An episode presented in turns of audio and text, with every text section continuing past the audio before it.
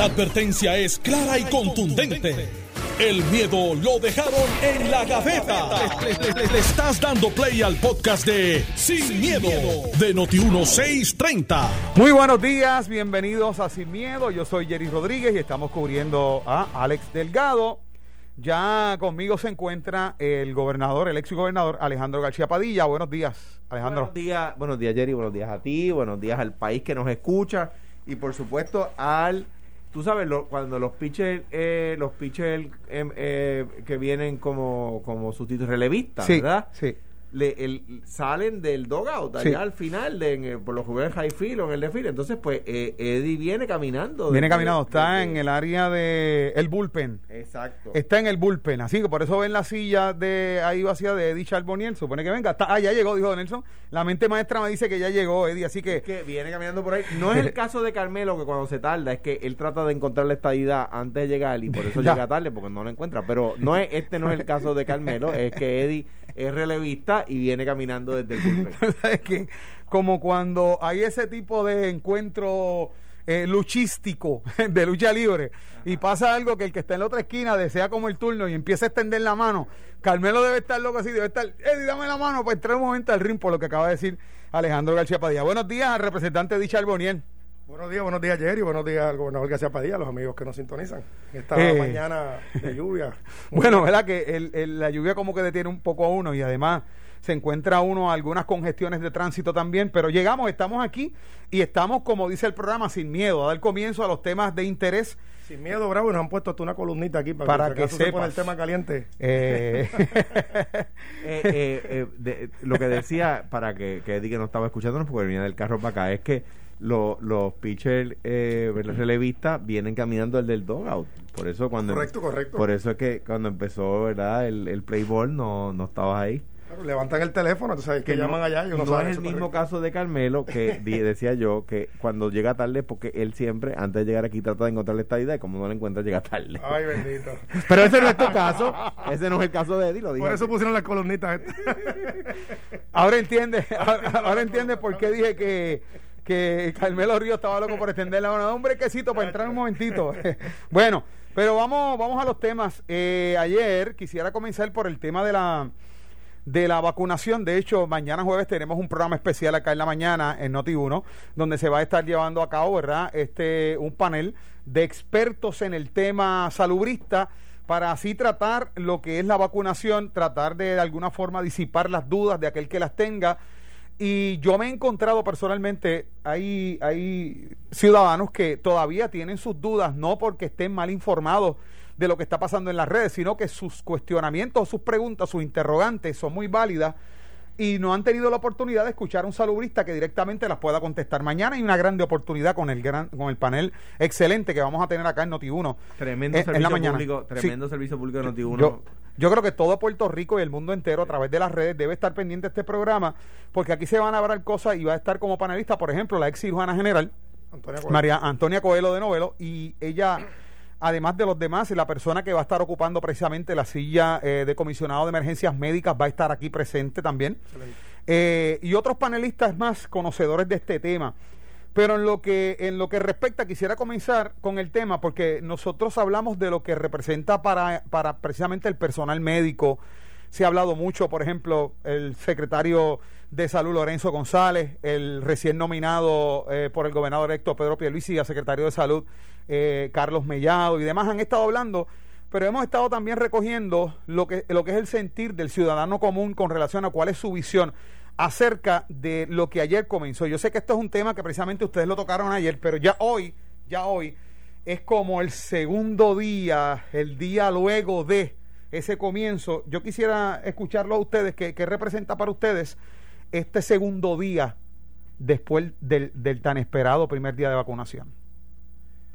Pues mira, eh, yo creo que fluyó muy bien. No, no, no he escuchado ninguna otra cosa más allá de la, de la eh, verdad nimiedad de algunas personas que, que quieren, que no están en la primera línea de defensa y se quieren colar en la fila, ¿verdad? O en la primera línea de las personas que son más vulnerables al virus. Yo creo que ha fluido muy bien. Me, me parece que eh, de nuevo el general Reyes eh, ha hecho un buen trabajo eh, con Pueblanos, a quien le envío un abrazo. Eh, creo que eh, la gobernadora ayer eh, eh, hizo muy bien en ir a supervisar en el centro médico. Creo que el, el traspié del primer día fue superado y dejado atrás. El traspié del primer día, al decir, mm, al no permitir que los que ya tenían la vacuna empezaran el mismo día a poner la vacuna, eh, fue superado y nada. lo, lo que me preocupa es lo siguiente: que entendamos que hay una falsa vuelta, vuelta a la calma. Primer lugar, no. Usted tiene que cuidarse. Que la vacuna haya llegado no quiere decir que el virus no está allá afuera y que lo puede matar antes de que usted reciba la vacuna. O sea, y además usted puede infectar personas que usted no quisiera, ¿verdad?, tenerlas en estas circunstancias, sus hijos, eh, su cónyuge, su- sus padres, sus abuelos, sus vecinos, ¿verdad? O sea que tenemos que cuidarnos. Ahora, ahora es que, que tenemos que arreciar en nuestra en nuestra manera de atender esto, ¿verdad? Y ser aún más cuidadoso, aún mucho más cuidadoso. Y leí un meme que quiero compartir aquí, es que que pa- solamente pueden volver a la normalidad los normales, no, no, los que los que ya daban daban eh, muestras de locura antes de la del virus, no, no, eso eso eh, eh, es una vacuna, no es un milagro. Pues mira, yo, yo creo que honestamente la, la palabra es esperanza. Después de tanta ansiedad, los pasados Claro. casi nueve meses, ¿verdad? Yo lo- no, nunca lo voy a olvidar porque fue el día de mi cumpleaños que nos encerraron el 15 de marzo. Eh, y todo este tiempo, pues esperar, ¿verdad? Que ya por fin se viera la luz al final del túnel. Que se comenzara por aquellos y aquellas que han estado directamente en el frente de batalla, que son los saludistas, ¿verdad? los enfermeras, los enfermeros, los médicos de sala de emergencia, todo el personal que trabaja en los hospitales, que son los que le ha tocado al principio atenderlo con desconocimiento, porque no se sabía los primeros días que, que- cómo se propagaba, cómo era este virus, Sí. y estuvieron allí. Lamentablemente muchos de ellos han fallecido, doctores, doctoras, enfermeros, enfermeras. Se ha comenzado el proceso en varios estados, en los 50 estados eh, y los territorios, en el caso de Puerto Rico también como territorio, la distribución a través de la Guardia Nacional, que, que igual que el gobernador entiendo que el general Reyes ha hecho, ha hecho una excelente labor junto a los compañeros de la Guardia Nacional. Y eso es parte por eso que se va a estar dando, ¿verdad? Como, como se estableció a través del CDC. Primero lo- las personas que están en el frente de batalla, luego un segundo grupo que son los first responders y eventualmente va a estar lo- las personas mayores, etcétera, los de alto riesgo, hasta que se pueda eh, vacunar toda la, la población. Felicito a Noti1 por lo que van a estar haciendo en el programa de mañana, es excelente. La orientación es clave. No porque hayan pasado nueve meses, todos los días aparece algo nuevo, ¿verdad? No podemos bajar la guardia, tiene que continuar con el uso de mascarilla, mantener verdad las, las medidas de distanciamiento social, mantener las áreas limpias y eventualmente, esto es una cuestión de política pública tanto en Washington como en los estados y en Puerto Rico como territorio, ir trabajando con la que es algo que ya muchos científicos habían hablado hace bastante tiempo, que son las pandemias, las enfermedades que suelen pasar por distintas razones, por la forma que se manejan quizás más los alimentos, por distintas razones, y eso sí hay que trabajarlo. De hecho, a nivel de, seguridad nacional en Washington, ese tema siempre se tocaba, se le daba hasta brief al presidente de los asuntos de seguridad nacional, y esto pues ya luego de esta pandemia creo que hay que atenderla de manera correcta y cuando pasemos la fase salubrista, que es muy clave, después trabajar con la fase económica, pero verdad que la palabra es esperanza, eh, ¿verdad? Y que por, ¿verdad? uno le pide a Dios que no siga ¿verdad? falleciendo ni, ni infectándose mucho más personas, pero no bajar la guardia hasta que pase quizás, digamos, un periodo, uno o dos años, que eso lo discutirán mañana los saludistas. Y felicito de nuevo a Noti1 por dar, por poder, ¿verdad? Dar esa explicación directa al pueblo y que se aclaren todas las dudas, porque es normal, Jerry, cuando es algo nuevo, y a veces uno a veces comenta, lo- los memes y los chistes a veces hacen un poquito de daño. Y la gente pues, "Ay, va a pasar tal cosa, no voy a hacer esto. Y fíjate que ya pues se han ido vacunando. Y lo que dijo Alex muy bien, que lo tomó un programa que él tuvo eh, antes de ayer también, que la vacuna no fue que se hizo tan rápido como tal, es que ya se estaba trabajando con, con otra variante del virus y por eso fue que, fue que se trabajó de forma rápida. Así que yo felicito a todos los que han trabajado en distribución y en el caso de los médicos y enfermeras, pues mis felicitaciones y que con el favor de Dios, pues yo creo que ya todo va encaminado a ser bien. Claro, y precisamente mañana ha de estar como parte del panel la persona, una de las enfermeras o terapista respiratoria que eh, fue de las primeras en, en vacunarse ayer y vamos a escuchar entonces mañana lo que son sus expresiones, su sentir y cómo, cómo ha estado desde, que- desde la vacunación. Pues yo sé que ese es un interrogante que también es válida. La persona dice que está pasando. Yo mismo le preguntaba allí, que estuve cubriendo, le pregunté al mismo doctor eh, le pregunté también a la, a la epidemióloga, enfermera epidemióloga, ¿cómo te sientes a dos horas de haberse vacunado? Estoy Una bien. ventaja de tenerle panelista mañana a la doctora Coelho Novelo es que ella ha trabajado con una fundación que se llama Voces y otras fundaciones más que pues tra- eh, trabajan la vacunación de distintas enfermedades. Claro. Eh, influenza, entre otras, sarampión, etcétera, estas enfermedades y te puede dar la experiencia. Ciertamente, oye, no- uno puede tapar el cielo con la mano. Yo no soy doctor y Alejandro tampoco, ¿verdad? Pero lo que uno ha leído siempre hay un riesgo. O sea, no se puede decir que ningún medicamento es absolutamente, no, no va a haber riesgo, ¿verdad? Siempre puede haber que hay, hay un mínimo de riesgo con ciertas personas, pero a veces tienes que trabajar con la, con la, con la cuestión de seguridad que tenemos y de salubridad, que eso es algo que los expertos dirán mañana, pero históricamente hemos visto como enfermedades malísimas la viruela, sarampión, etcétera, están casi erradicadas y ha sido por la vacuna. Mira, Ah, eh, por si, no me equivoco, es el, el polio, eh, ¿verdad? Que el- por la vacunación del polio masiva en otras épocas y por un esfuerzo al final, si no me equivoco, es polio, puedo estar equivocado en la enfermedad, eh, de- eh, el fundador de Microsoft, de, um, Bill Gates. Bill Gates eh, y su esposa en una fundación que tienen en conjunto. Hicieron un esfuerzo masivo y eh, el polio eh, eh, sí, de nuevo con la salvedad creo estoy casi seguro que es esa la condición ha sido erradicado. O sea, eh, se, se entiende que está erradicado del planeta porque es tan mínima la, la eh, persistencia que donde quiera que surge un pequeño brote se atiende en cualquier lugar del mundo. Gracias a la vacuna. Importantísimo. Eh, esto es sencillo y lo decía yo aquí con un ejemplo de una operación que le tuvieron que hacer a Diego mi hijo cuando era pequeño. El pediatra me dice que salga corriendo para el cirujano. Salgo corriendo para el cirujano y el cirujano me hace- manda a hacer unos estudios. Llegan los estudios el cirujano me dice lo quiero operar ya que yo, que, que yo iba a decir, bueno, el pediatra que tiene, qué sé yo cuántos años de estudio, me dice que, que lo opere. El cirujano que tiene, qué sé yo cuántos años de estudio, me dice que lo opere. ¿Cuál es, que- cuál es mi respuesta? Que tengo que no tengo nada más que seis créditos de biología y seis créditos de, de, de física en ciencia. Pues mire, eh, mis 12 créditos de ciencia en la universidad contra años de estudio del pediatra y años de estudio del cirujano, pues mire, opérelo. Ok. A mí, el, el, el, pediatra de, de- nuestros hijos, los médicos de, de- mi casa, eh, el, CDC, eh, el, New England Journal of Medicine, la Comunidad Europea, eh, la Organización Mundial de la Salud nos dice que nos vacunemos. Hay un montón de años de estudio ahí. Entonces, que venga una persona que no tiene estudios en, en ciencia a decirme, no, mire, eso hace daño. Valga, vamos, me voy a poner la vacuna. Como dice Eddie, sí, todo puede tener un, un- efecto negativo, todo. Es un riesgo que tomo, un riesgo que estoy dispuesto a tomar y que, y que como, como encargado con mi esposa de eh, mis hijos, le pondría la vacuna a mis hijos si llegara el momento y tenemos la oportunidad, luego de que hayan pasado los que, los, ¿verdad? los que, los que tienen prioridad eh, eh, para atender las primeras dosis. Mira, y, y tan importante como que ahora mismo acaba de salir un push una noticia a través de notiuno.com donde dice, doctora Antonia Coelho de Novelo, personas, y citamos, dijo, personas que tuvieron COVID tienen que considerar vacunarse. Imagínate, tan, tan es así. Así que esto es una situación mañana bien pendiente a la programación de Noti1 desde las 6 de la mañana, donde va a estar este panel Excelente. importantísimo hablando sobre la vacuna y sobre esta enfermedad. Otro tema que podemos tocar antes de irnos a la pausa eh, rápido es que antes de que culmine esta semana, la gobernadora Wanda Vázquez Garcet estaría sometiendo para consideración de la legislatura sus nominados a eh, la oficina de Contralor de Puerto Rico y la vacante que surgiría eh, en el Tribunal Supremo este próximo 24 de diciembre. Así que el anuncio podría ser entre eh, hoy miércoles y mañana jueves. ¿Qué ustedes creen esté pasando ahí? Pues mira, a, ni- a nivel legislativo, la, convocatoria que se dio para la sesión esto, extraordinaria culmina el, el 26 de diciembre, si no me equivoco, es el último día de- del término que establece la Constitución para la, extraordinaria. Ya hay un caso del Tribunal Supremo que el Senado se puede autoconvocar para ver eh, nominaciones de jueces y fiscales, así que antes del 31 de diciembre podía darse ese caso también, pero tiene que haber la nominación de parte del, gobernador, de la gobernadora en este caso.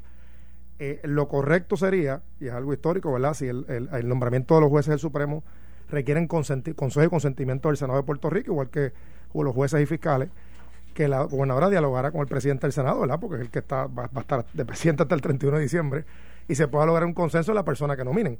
Porque ya vimos lo que pasó hace unas semanas para atrás, que es parte de la Constitución. No es que uno sea malo ni otro sea más bueno que el otro. Claro. Consejo y consentimiento le, le colgaron casi 30 nombramientos. En el caso del Contralor, que es un nombramiento que requiere consejo y consentimiento de la Cámara, la cual yo soy parte, y del Senado, pues lo propio. O sea, debe haber un diálogo con los presidentes y el liderato legislativo. Eh, no, eh, Vox Populi está en el propio periódico, que el presidente del Senado impulsa a una persona que sí, que yo votaría a favor de él, eh, porque lo conozco. Manolo Torres, que ha sido secretario del Senado. Inclusive cuando Alejandro era senador, él estaba allí de, de secretario del Senado Tengo muy buena, excelente, gran servidor Trabajo, público, eh, eh, lleva toda la vida, el servidor público nunca tiene un señalamiento, fue contrato electoral, justo. Y, y- y de- déjame solamente incluir un paréntesis en lo que dice. cuando la Constitución dice consejo y consentimiento, o sea, no se le puede reprochar al Senado. En este momento, A nadie, el no presidente es, Tomás Rivera Chats, pero en el cuatrienio pasado era Eduardo Batia, alguna vez lo fue Hernández Agosto, lo fue eh, eh, Bo- eh, Bobby Resach. Resach, lo fue Charlie Rodríguez, lo fue Tony Fajal Zamora, eh, Kenneth McClintock, o sea, que el Senado de consejo no es que el Senado quiera imponer a alguien. Ah, que si al gobernador o al pueblo le gusta o no le gusta el consejo que da el Senado, pues eso pues, es perfectamente razonable. Pero que el Senado de consejo no nos puede molestar. Claro, esa es la Constitución. En el caso del, de la vacante del Supremo, el 24 de diciembre es el cumpleaños de la jueza Anabel Rodríguez, que ya por nuestra Constitución, los jueces aquí cuando cumple 70 años los retiramos obligatoriamente y después se, se da esa vacante. Y la realidad es que la eh, ahí está el espacio constitucional para llenarla antes del 31 de diciembre y eso es algo que le tocará al presidente del Senado dialogarlo con la gobernadora, como bien menciona el periódico, creo que es el Nuevo Día, eh, menciona los candidatos de un lado versus los candidatos del otro. Yo en el caso del Contralor, yo, como le expliqué, yo, yo conozco a Manolo Torres, eh, sé de la excelencia, de la gran calidad de ser humano que es. Yo, si ese nombramiento pasa a la Cámara, va a contar con mi voto. Mi recomendación, ¿verdad? Yo he sido muy diferente este cuatrenio y lo seré el próximo cuatrenio. Eh, ya he empezado a hacerlo con los nombramientos que ha hecho el gobernador electo Pedro Pierluisi. Eh, o sea, yo no voy a entrar en, en, en, dime y direte esas cosas. Mi recomendación es que sean conscientes, en particular la gobernadora, de que no se trata de nombrar, eh, del, déjame no decir de lo que no se trata. Sí se trata de un legado, ¿verdad? El legado de más tiempo no es una ley que firmó, no es un- una obra de construcción, es este. Eh, yo nombré dos jueces jóvenes y me siento orgulloso. Ambos han sido citados por la Corte Suprema de Estados Unidos con aprobación. De hecho, el juez Ángel Colón fue citado con aprobación para revocar a la mayoría. O sea, el Tribunal Supremo de Estados Unidos dijo, eh, si resolviéramos la controversia como se, según plantea, la resolveríamos como dice Ángel Colón, dice la Corte Suprema de Estados Unidos. ¿Ok? En el caso de, si no me equivoco, es el, el, el sistema de retiro de la, de la Iglesia Católica, de los maestros de la Iglesia Católica. Eh, o sea que yo me siento orgulloso del legado de Maite Ronó, en, en Maite Ronó y en Ángel eh, Colón. Eh, la gobernadora tiene que saber que en los nombramientos estos de los que estamos hablando está gran parte de su legado y cómo va a ser vista de cara a la prosperidad, a la, perdón, posteridad, a la posteridad. Bueno, vamos a ver qué pasa porque en otras cosas se mencionan nombres, pero en ese Supremo, pues eh, solamente No, y- hay, hay y en- especulación, pero nombres. Y en términos procesales quedan nada más que dos semanas para que se acabe el año. Así que te- te- lo que vaya a pasar tiene que ser en dos semanas y antes del 26, que es que se acaba la convocatoria. Así que hoy o mañana, seguramente la para efectos de gobernadora récord, debe la, estar sometiendo la Cámara sesiona el jueves, el Senado el 26 de diciembre. Ya veremos entonces Bueno. qué sucede.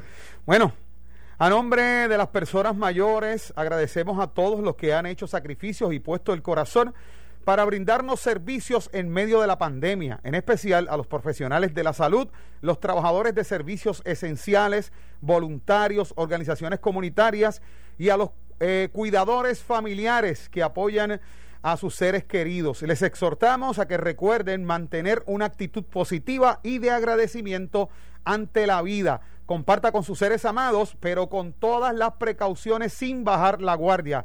AAR AARP Puerto Rico les desea una feliz Navidad y sobre todo un 2021 más seguro. Pausamos y regresamos con más de Sin Miedo. Estás escuchando el podcast de Sin, miedo, de Noti1630. Bueno, vamos a tocar en este momento un tema que me parece también muy interesante, es que la congresista puertorriqueña Nidia Velázquez considera que ha plantado bandera en el Congreso con el proyecto que presentó eh, junto a su homóloga Alexandria Ocasio Cortés para vincular al Poder Legislativo Federal con la convocatoria a una convención de estatus en Puerto Rico. Vamos a comenzar por Edith Charbonnier. Pues mira, ya el noviembre el, el pueblo de Puerto Rico tuvo la oportunidad de votar en un plebiscito el mismo día de las elecciones, donde se eligió al gobernador, los alcaldes, los legisladores, y el 52% de la gente votó sí a la estadidad. Era el, ple- el plebiscito más sencillo en la historia de Puerto Rico. Históricamente, por muchas razones, siempre algunos casos llegaban al Supremo, otros casos eh, se discutían en otros niveles o a nivel político. la oposición que no creía en la estadía lograba algún argumento legal o argumento político de que tal plebiscito no se no, no, contaba porque no incluyeron tan fórmula, o tal plebiscito no contaba porque no se contó tal voto, o bien tantas papeletas en blanco, lo que fuese, que tengo que reconocer con mucho dolor y pesar que tuvieron razón en muchas de ellas. Por ejemplo, recuerdo en el 98 aquella vez de la quinta columna, que pues lamentablemente un plebiscito bueno pues, pues cayó, ¿verdad? No, no, no, el resultado no fue el, más el más correcto para poder llevarla a Washington. Esta vez se siguió un modelo que se siguió en otros territorios sencillo Nadie puede buscar la interpretación a un sí y nadie puede buscar una quinta pata a un no. Si tú creías en la estadidad, votabas que sí. Y si creías en el ELA, en los, miles de definiciones que tienen del ELA, en la independencia, en otra cosa, pues votabas que no. la mayoría votó que sí. Ahí está ese, ese resultado. Ahora bien, para bien de Puerto Rico, y estamos a, un poco de historia, ¿verdad? Un momento dado de la historia, en el 50-60, Puerto Rico tuvo un acercamiento buenísimo en Washington de los gobernadores de ambos lados. Respeto a Hernández Colón en Washington, de don Luis Ferré, de muchos gobernadores. Hubo un tiempo que hubo un espacio que no había comunicación. Huracán y María en un momento dado nos pusieron el mapa en el spot. Congresistas que se habían olvidado de Puerto Rico, de ambos lados del pasillo, republicanos y demócratas, empezaron a notar interés por Puerto Rico. Ha habido un movimiento de artistas, periodistas, políticos en los Estados Unidos a favor de la estadidad, que entienden que Puerto Rico debe darse la estadidad. Y hay un debate grande allá entre algunos que tienen miedo que Puerto Rico se convierta en un Estado republicano, y esa es la razón principal para estar en contra, y otros demócratas. Ahora sale la congresista Velázquez, que históricamente, desde que llegó al Congreso en los 90, propulsada precisamente por el Partido Popular, eh, siempre se oponía a cualquier solución de estatus. Casualmente ya vive en un estado donde recibe todos los beneficios para su gente, pero se opone a los, a los beneficios para Puerto Rico. y ahora hay un proyecto transparente e inclusivo y, el, plebiscito incluye esos tres aspectos pero, que ya está claro, pero, pero, mira qué cosa curiosa. Yo, estuve con Carmelo casualmente, que está en este programa, eh, logramos que CSG, que es el Council of, State Government. No, no, en, en, fue, por casa Zoom, lo sabía? Por Zoom. Ah, Vamos a explicar esto, gobernador, por Zoom. Hubo una reunión de, de, de CSC, del Council of State Government un abrazo. Te dije, te dije que Alejandro se pone caliente con este tema. Súbele, la, la murillita. Eh. El Council of State Government. No, fui a janguear con Carmelo. ¿Cómo? Por Zoom. Ah, y, está, está, está, en Twitter. Hicimos una reunión de CSI. tiene los brazos cruzados. Pudimos la recomendación de los asesores cuando dicen los temas candentes, cruza los brazos. Se pudo lograr. No, digan lo que. Ah, bueno. una organización aprobara eh, el, el, el, plebiscito de Puerto Rico y se fuera a Washington a cabildear a favor de la estadidad. Curiosamente, el argumento que trae un puertorriqueño de Nueva York, que parece que es discípulo de Nidia Velázquez, legislador estatal, es que el plebiscito es inválido por la forma que se votó. Pero si es que ese día votamos por el gobernador, votamos por los alcaldes, votamos por los legisladores. O sea, el voto que se emitió es tan válido para unos como para otros. claro está, lo que sí es, yo creo que es correcto y es momento ya de dejar esto más de 500, 400 y pico bajo España y ciento y pico bajo Estados Unidos, que resolvamos el problema de estatus. O sea, no podemos seguir siendo colonia. Cada vez que sucede algo lamentable, huracanes, pandemias, terremotos, somos discriminados por ser un territorio. Pero, pero cuando dije que el reclamo de Nidia Velázquez que fuera democrático, transparente, inclusivo, inclusive, inclusivo, el gobernador Alejandro García Padilla hizo un gesto Antes de pasar al turno del gobernador, a Nidia Velázquez le dijo que cuando, cuando que si es tan inclusivo y están esas cosas que dice, que cuando se va a redistribuir su distrito, que hace tiempo no se redistribuye, pues ya siempre se opone que haga la redistribución electoral. En el caso de Puerto Rico es por constitución y es obligatorio cada 10 años redistribuir el distrito para que haya justicia. Ella es una de las expertas en el gerrymandering y no destruye su distrito, así que hablaremos. Y, después también le preguntas por cuántos votos ya se electa en su distrito. Bueno, sale electa con el noventa y pico por ciento de los Sí, pero ¿cuánta, por cuánta participación? Pero, y, dime si ha destruido su distrito en los pasados años. Bueno, eh, pues te tengo noticias. Tú eres republicano y quien estuvo a cargo de la redistribución eh, ha estado las últimas tres veces el Partido Republicano. O sea que, pues, sorry, pero han sido los republicanos, tu partido, los que no han querido. Ahora hablemos del plebiscito. Mira, lo que los estadistas no te quieren decir Número uno, eh, que el Departamento de Justicia de los Estados Unidos, el Departamento de Justicia de Washington, el de los Estados Unidos, el que alaban, les ha dicho en los últimos dos plebiscitos que no por trampa, incluyendo este último, por excluir, por no decir la verdad, por escrito, mire, por escrito, el Departamento de Justicia le ha dicho al gobierno del PNP, mire, nosotros no podemos avalar ese, ese plebiscito porque la papeleta miente. Por ejemplo, cuando querían decir, ya, ya no se atreven a repetirlo, que lo único que garantizaba a la ciudadanía americana era la estadidad. Pues el Departamento de Justicia de Estados Unidos les dijo, eso no es verdad. Ustedes saben que Lela garantiza la ciudadanía americana. ¿Cómo ustedes atreven a decir eso? No podemos endosarlo, ¿verdad? ¿Cuántas veces le han dicho a los puertorriqueños que van a tener que pagar miles de millones, no estoy exagerando, miles de millones, el estimado es entre 2 mil millones y 5 mil millones en impuestos que no se pagan hoy, en impuestos adicionales a los que se pagan hoy. ¿Cuántas veces el PNP le habla de eso usted? Nunca. Le huyen al tema como el diablo le huye a la cruz de Jesucristo. Y yo estoy aquí para contestarte, no le tengo miedo al tema y no le huyo nada, voy de frente. Y sin miedo, como este programa, Pero ahora me toca a mí. es proporcional, tú conoces Ah, el sistema de los pero- estados, es proporcional a la- al ingreso per cápita de cada ah, estado. ah, Tantos ah, impuestos. para, pero ahora me toca tantos impuestos, eso es real. Pero ahora, ahora me toca a mí o no. pagan- bueno, la- lo- el- a nivel federal se pagan impuestos, es un hecho. A nivel local, cada county, cada ciudad, cada estado eh, impone la forma de que va a ser su sistema contributivo. Hay algunos que cobran planillas. Puerto cuando me toque a mí. Otros el property tax, hay forma. Pero tienes que ver también lo que se recibe también para la gente. No, No, no. todo el mundo, la mayoría de la población de Puerto Rico, Pero por, ¿por qué- su, por su ingreso no va a pagar Por, contribuciones porque federales. no le hablan al país de eso. Pero si lo estoy hablando No, ahora. claro, porque Por- yo puse el tema, pero en la campañita que hicieron, que by the way, el pasado plebiscito, donde ganaron por chavo de queso, los únicos que tenían chavos para hacer campaña eran los del sí. Entonces, número uno. Número dos, la Oficina de Contabilidad General de los Estados Unidos, el General Accountability Office del gobierno de los Estados Unidos, del de los Estados Unidos.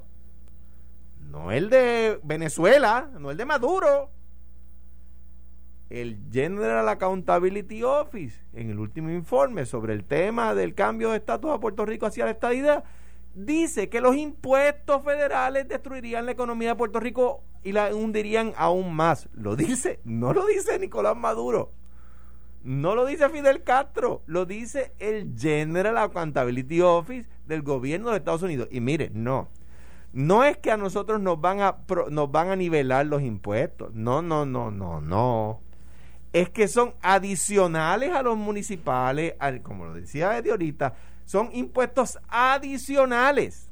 No es que, ah, que como vamos a ganar más, vamos a pagar más. No, no, no, no, no. Es con lo que usted gana hoy, tiene que pagar más impuestos porque impuestos que hoy no paga por su por sus ingresos tendría que pagar lo que son los federales. Pero usted vio algún anuncio de ese tema en el pasado plebiscito? No. ¿Y qué está diciendo el Congreso? Espérate un momentito, no me traiga resultados cuando no le diste información a la gente. Entonces a mí me encanta que la, la puertorriqueña con más seniority en el Congreso, a la que más caso le hacen, los PNP le ofenden. Dicen, ah, no, ella, claro, como ella vive en la estadidad, mire, y si viviera en España, ¿qué, qué, qué- qué se supone? ¿Que favorezca la monarquía? Porque vive en España.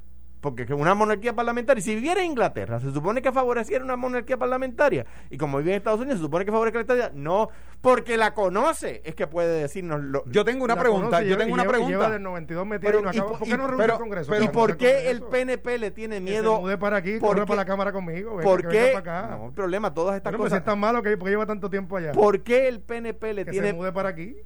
¿Por qué el PNP le tiene miedo a un plebiscito inclusivo? ¿Por qué? Ninguno, oye, miedo Pero ¿por si- qué no si lo hacen? Miren, pero yo les pregunto, ¿Por qué no? yo- Porque lo yo- pierden yo voto cuando lo 2000, cuando y- lo y tú- todas las veces que por cuando en el vota. 2000 no hubo plebiscito. Cuando, pero me refiero que yo voto. como- cuando hacen tengo 18. plebiscito e incluyen el Estado 98. Libre Asociado, pierden. Por eso no se atreven a incluirlo. Y saben Yo- que en el Congreso no son tontos y saben eso. Yo me pregunto algo, eh, o, o no sé si esto eh, cabe en esta discusión, pero yo he escuchado personas que dicen, mira, a, a- a mí no me importa cuánto voy a pagar si me dan un buen servicio. O sea, me refiero, o sea, si van a poner tantos impuestos y van a dar beneficios, entonces No, Mira, no mira. Jerry, Jerry, es que no que es así. compensen Jerry, esa... No, no, no, es que No, con lo- porque eso fue lo que dijo el representante de pero Ajá. déjame Oye, contestarte. Es que que con lo que te ganas hoy, no es que te va a ganar más. Mira, lo- Es que se- eh, un impuesto sobre tu ingreso que hoy no pagas, lo tendrías que pagar con lo mismo que te ganas hoy. Ahora, tú has escuchado eso y yo también que tú acabas de decir. pero Sí. ta- ¿No has escuchado también que en Puerto Rico se pagan demasiadas contribuciones? ¿Verdad que también lo has Sí, escuchado? también lo he escuchado. Pues sabes pues sabes Sí. que con la estadidad Y pagarías que hay más. muchos hoyos en la carretera para la Con- construcción. con- También lo he escuchado, con es la, realidad. con- con la estadidad pagarías más. Mira, la realidad, cual- cualquier cambio que, que se dé, ya sea hacia la independencia o la modalidad de independencia que la República Social hacia el Estado, no se va a dar en cinco minutos. Hay un proceso de transición. Y como ejemplo tenemos, sacando las primeras 13 colonias, 37 otros territorios que se convirtieron en Estado y están allí. El pueblo tiene la oportunidad de eh, plasmar, ¿verdad? Y, plantear y, y comparar si esos territorios, antes de ser como estaban antes, tenían una mejor economía o están mejor ahora. Yo lo que planteo, oye, cualquier, cualquier, yo en eso soy un poquito más abierto a escuchar. Cualquier cosa que solucione el estatus, la coronel de Puerto Rico, yo voy a estar ahí. ¿Sabes cuánto le cuesta al gobierno de Puerto Rico? Y usted fue gobernador, usted lo sabe. En cabilderos, no por, no por malo.